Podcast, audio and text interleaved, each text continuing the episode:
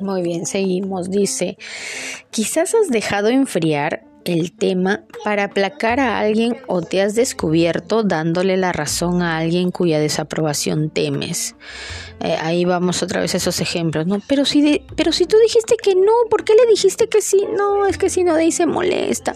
Pero si tu mamá dijo que no y tú dijiste que sí, tú no querías y si querías, no sé. No, es que es mi mamá, después va a estar molestando. Ya, es mi mamá, pues ya ni modo, ¿no? O sea, Miren hasta dónde estamos. Sacrificamos nuestros antojos, nuestros deseos, nuestros objetivos, nuestros propios propósitos, incluso nuestra vida, nuestro tiempo, hasta nuestro dinero, por no quedar mal con alguien. Mucho cuidado ahí con el tema del dinero, porque las emociones dominan y luego nos sobreendeudamos. Nos sobreendeudamos. Eso también habla de dinero.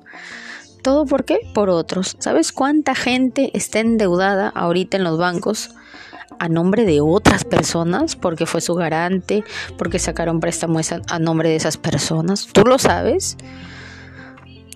Debemos de conocer a alguien con ese tipo de características.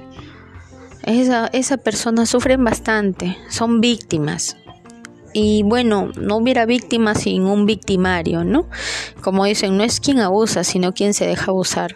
Pero ese que se deja abusar, como le decimos, no sabe cómo comportarse, no sabe cómo reaccionar, no sabe cómo defenderse, no sabe cómo tener la seguridad. ¿Saben por qué? Porque simplemente nadie les enseñó, nadie les enseñó. Pero justamente esa gente es la que atrae pues gente vivaracha, ¿no?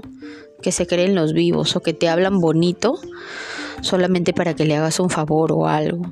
Entonces, esa gente es la que se aprovecha de las víctimas y busca víctimas. Y la víctima busca también un victimario de quien abuse de ella o de él. Porque ahí está la relación, pues. Ahí está la relación. Víctima, victimario. Agredido, agresor. Ahí está la relación. La dependencia, sobredependencia con uno o con otra persona. La dependencia es buena, problema es la sobredependencia. Entonces nos podemos dar cuenta que hay unas grandes fallas en nuestra autoestima. Y esas personas no son que, ay, que tú eres gafa, que tú eres tonta, que tú eres o tonto, que tú eres porque te dejas o porque... No, simplemente que esas personas no tienen base no tienen una buena base y no saben cómo actuar. Pero nosotros ya estamos trabajando en eso, ya estamos haciendo darle cuenta a la gente de que no es necesario, que aquí lo que importa es tu decisión, tu opinión, lo que tú sientes, lo que tú piensas, lo que tú creas. Y el resto no. Y si tú quieres dejar que el resto decida, pues date un permiso también para eso que ahí le llamamos pues un antojo, un deseo de que normal que otro decida.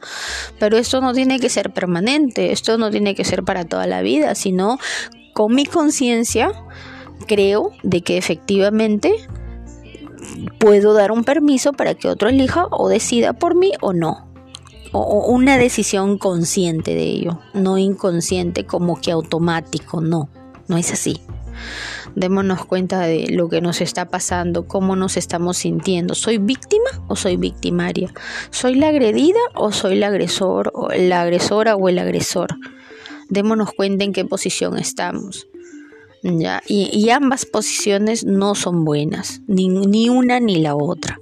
Entonces tratemos de lograr el equilibrio para aprender a manejar estas relaciones que no nos llevan a nada bueno. No podríamos decir es una relación tóxica, porque no me gusta mucho esa palabra de tóxico, suena veneno para ratones y que le hace a los ratones pues los mata.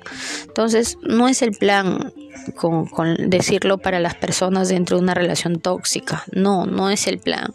Es una relación desequilibrada, es una relación eh, un poco alterada, quizás por ahí, ¿no? Pero que sin querer queriendo suceden esas relaciones, porque simplemente no tenemos esas bases, pero gracias a Dios existe este libro tan maravilloso que se llama Tus zonas erróneas y nos hace darnos cuenta de cada errorcito que tengamos. Cada capítulo habla de un error nuestro propio, que no nos dimos cuenta ni cómo lo adquirimos, pero ahí nos va detallando mucho poco a poco de cómo lo adquirimos, por qué nos está pasando, por qué lo estamos usando y cómo deberíamos dejarlo de usar para mejorar. ¿Ya?